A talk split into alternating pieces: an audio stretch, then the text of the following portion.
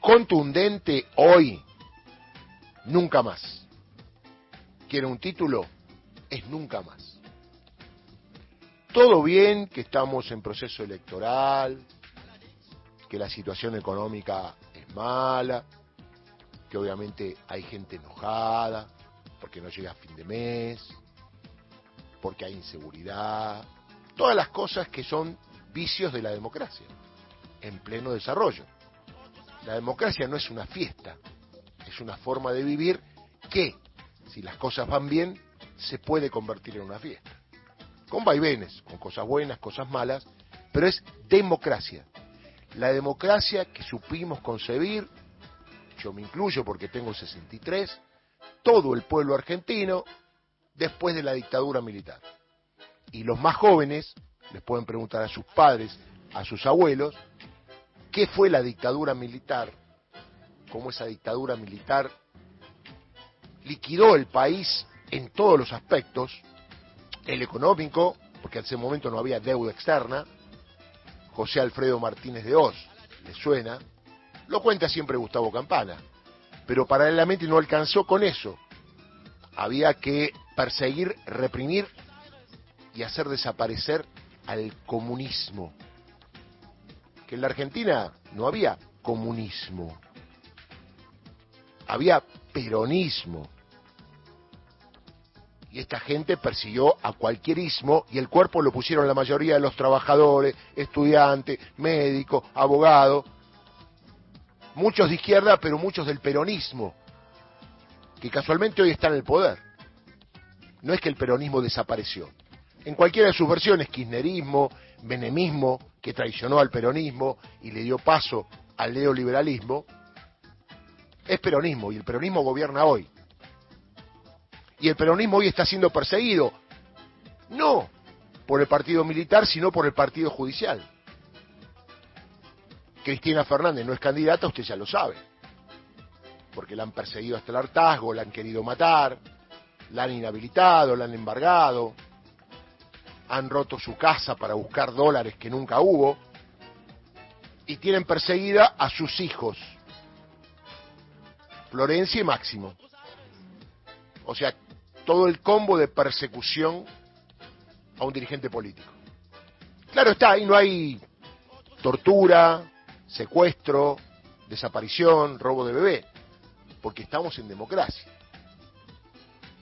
Pero acá hubo eso, pibes, pibes queridos. No puedo creer dónde se cortó la cadena del abuelo, papá, hijo, que no le contaron qué pasó en la Argentina. Porque yo sé que muchos conocen lo que pasó en Alemania. Pero ¿qué pasa? ¿Algunos pibes argentinos, jóvenes, no conocen lo que pasó en la Argentina? Mm, seguramente esa ruptura generacional de padres e hijos con las crisis económicas ha hecho que haya una cantidad de jóvenes que obviamente no adhieren a esas ideas, pero que no les importa o están más allá y como no lo vivieron, por ahí les pasa lejos. Quiero decir que yo no viví la época del fascismo de Hitler, ni de Mussolini, ni de Franco, pero lo entendí, me lo contaron, me lo transmitieron. Y siempre estaré en contra de eso, que es asesinatos en nombre del poder, del poder de facto de autoridades no elegidas por el pueblo. Digo porque se acepta todo, ¿no? Estar enojado, pero hay algo que no se negocia, la impunidad. Debe haber memoria, verdad y justicia y continuar todos los juicios. Y aquellos que casualmente hoy son candidatos, que quieran reivindicar la teoría de los dos demonios, deben ser repudiados. Lisa y llanamente. Usted me puede decir, pero bueno, estamos en democracia, cualquiera puede expresarse. Sí, señor. Lo hacía Cecilia Pando, ¿se acuerda? Pero no lo hacía la legislatura de la ciudad. No se le daba lugar institucionalmente en la legislatura de la ciudad, donde el jefe de gobierno es Horacio Rodríguez Larreta, y donde es, lo que vimos en Capital, la casa de resonancia política de nosotros. Nosotros votamos a los legisladores. Y mire qué casualidad que en ese lugar se han hecho minutos de silencio los 24 de marzo, en repudio. en los colegios se, se enseña a los pibes, y esto fue creado por el gobierno de los Kirchner, que el 24 de marzo sea feriado. Entonces, ante este atisbo de reaparición de los viejos dinosaurios fascistas, no hay más que hacer que repudiar. Pero no solamente con la boca, ¿eh? sino con el cuerpo y con el alma. Lo digo por algún amigo, en mi caso, como usted debe tener, el doctor Palacios, que defendía a presos políticos y que fue secuestrado y torturado y por suerte pudo recuperar la libertad. Puedo nombrar otros. Y usted también, algún familiar, algún conocido. ¿Se acuerda cuando era de eso no se habla y nos llevaban los compañeros? Bueno, ahora eso se habla. Y personalmente tengo la bendición de tener un micrófono y abrir cabezas. Abuelo, contale a tu nieto qué pasó acá. Que estamos recuperando bebés todavía que se robaron estos asesinos. Que también le robaban los bienes a los tipos que se llevaban. Eran vulgares ladrones. Iban a una casa, se llevaban a los que vivían ahí y también se robaban lo que había, los televisores, la plata, la ropa. Por suerte hay cientos de juicios en todo el país y como corresponde, con el derecho de defensa en juicio, el debido proceso legal y el principio de inocencia, se está juzgando a cada uno de los acusados de delitos de lesa humanidad. Aclaro lesa humanidad porque esto de que van a hacer un acto para reivindicar a las víctimas, la subversión, está claro, subversión dijimos. Si hay subversivos, habría que haberlos detenidos hacerle un juicio, juzgarlo y condenarlo. No pasó eso. Secuestraban, desaparecían, mataban. ¿Y sabe por qué es de lesa humanidad? Porque no era otro grupo subversivo el que mataba, era el Estado. Eran las Fuerzas Armadas del Estado argentino. Por eso es de lesa humanidad y por eso no prescribe nunca. Y por eso hay gente que sigue buscando a un familiar para tener una rosa donde tirar al menos simbólicamente recordando el día que desapareció. Si tenés huevos y tenés ovario, tenés que repudiar. Si te duele que le haya pasado eso a muchos compañeros, tenés que repudiar estas movidas fascistas que están dando vuelta. Porque claro, supongamos que quien hace este acto no esté jugando electoralmente, obviamente había que repudiar, pero el daño era menor. Quizás esta movida hace que muchos abran la cabeza. Está bien, la dolorización, el verso, venta de órganos, cualquier cosa que diga. Pero a lo mejor esto dice, ¡up! Papá, hey, mi ley, yo te quiero loquito, te quiero loquito, rompe todo. Pero esto no lo rompas, ¿eh? Esto es sagrado, me lo contó mi abuelo, me lo contó mi bisabuelo. Desapareció mi viejo. ¿Me entendés? No me alcanza para comer pero no voy a reivindicar la teoría de los dos demonios. Uno quizás porque no pasó el hambre que pasa mucha gente, pero puede ponerse en su lugar, dice, vos porque pasás hambre, dejás de lado todos los principios humanos que hay anterior al hambre. O está bien que si te van a dar de comer, cosa que no va a pasar con mi ley, se lo aclaro a los que tienen algunas esperanzas, te doy de comer, pero reivindicame a los militares asesinos. ¿Es así la cuestión? Bueno, en mi caso personal, yo le digo que no voté a Néstor Kirchner cuando ganó las elecciones.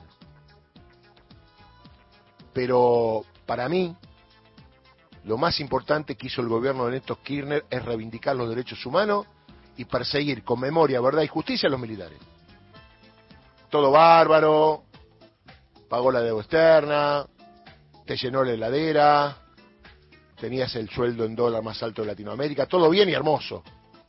Para mí personalmente, que soy más humanista, reivindicar, marcar y saber quiénes fueron los asesinos que tienen en vilo todavía la Argentina, porque estamos como estamos, porque ellos generaron la deuda externa y asesinaron un montón de compañeros que hubieran sido los dirigentes de los años 70.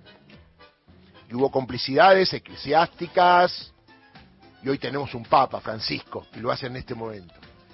Hubo colaboracionismo cívico, y son muy pocos los civiles presos y condenados. A Blaquier lo salvaron, lo hicieron enfermar, y hasta que no estuvo mal para no declarar y morirse, la causa prescribió y terminó. Y obviamente los militares, aclaro, ¿eh? No todos los militares que van a juicio son condenados. Cuando hay algunos que no se puede mostrar su culpabilidad, que corresponde al Estado, son absueltos. O sea que la escala de condenas es proporcional a la cantidad de pruebas que se pueden hacer en todo el país. Hay juicios en Córdoba, en Bahía Blanca, en la provincia de Buenos Aires, en Capital Federal, ESMA, Tercer Cuerpo de Ejército, Misiones, en Santa Cruz, en todas las provincias hubo centros clandestinos de detención. Y les pregunto a todos aquellos que fueron al cine a ver 1985. ¿Ya qué fueron al cine? ¿Pensaban que era una ficción? No estaban tan, qué buena película. Algunos como que caían de lo que había pasado. Caigan. Y los mismos que vieron esas películas que reivindicaban el asesinato de luchadores políticos, son sus herederos, sus continuadores de reivindicar una historia que está terminada. No hay teoría de los dos demonios, eso se quiso instalar en su momento. El que ataca desde el Estado es un asesino en lesa humanidad. ¿Por qué? Porque tenía todas las herramientas. Tengo el poder ejecutivo, legislativo, judicial, las Fuerzas Armadas, las policías. Vamos, vamos a buscar los subversivos. Juicio, castigo y detenidos. Hubieran cumplido sus condenas. Si cometieron delitos, en las cárceles no serían desaparecidos, asesinados. Y del robo de bebé, mire, ¿cómo será que el robo de bebé es tan atroz que no está legislado en el Código Penal? La figura por la que se llega es falsificación de documentos, cambio de documentación, pero no hubo un camino.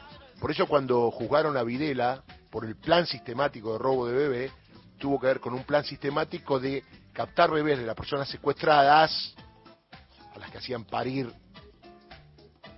no como Dios manda, y le sacaban inmediatamente su bebé. ¿Por qué hay que volver a traer esto? Y está bueno que lo volvamos a traer, porque esta gente, Milay Villarroel, viene por eso. Y viene con eso. Haceme un favor. Seguí enojado porque están mal, pero no transes con el tema de derechos humanos. Porque un día, un día, tu enojo va a hacer que sea mucho mayor, porque vos vas a votar a los que teóricamente calman tu enojo, y los que calman tu enojo, algún día, van a ir por vos. Y ahí, por más que te enojes, no hay nada que hacer.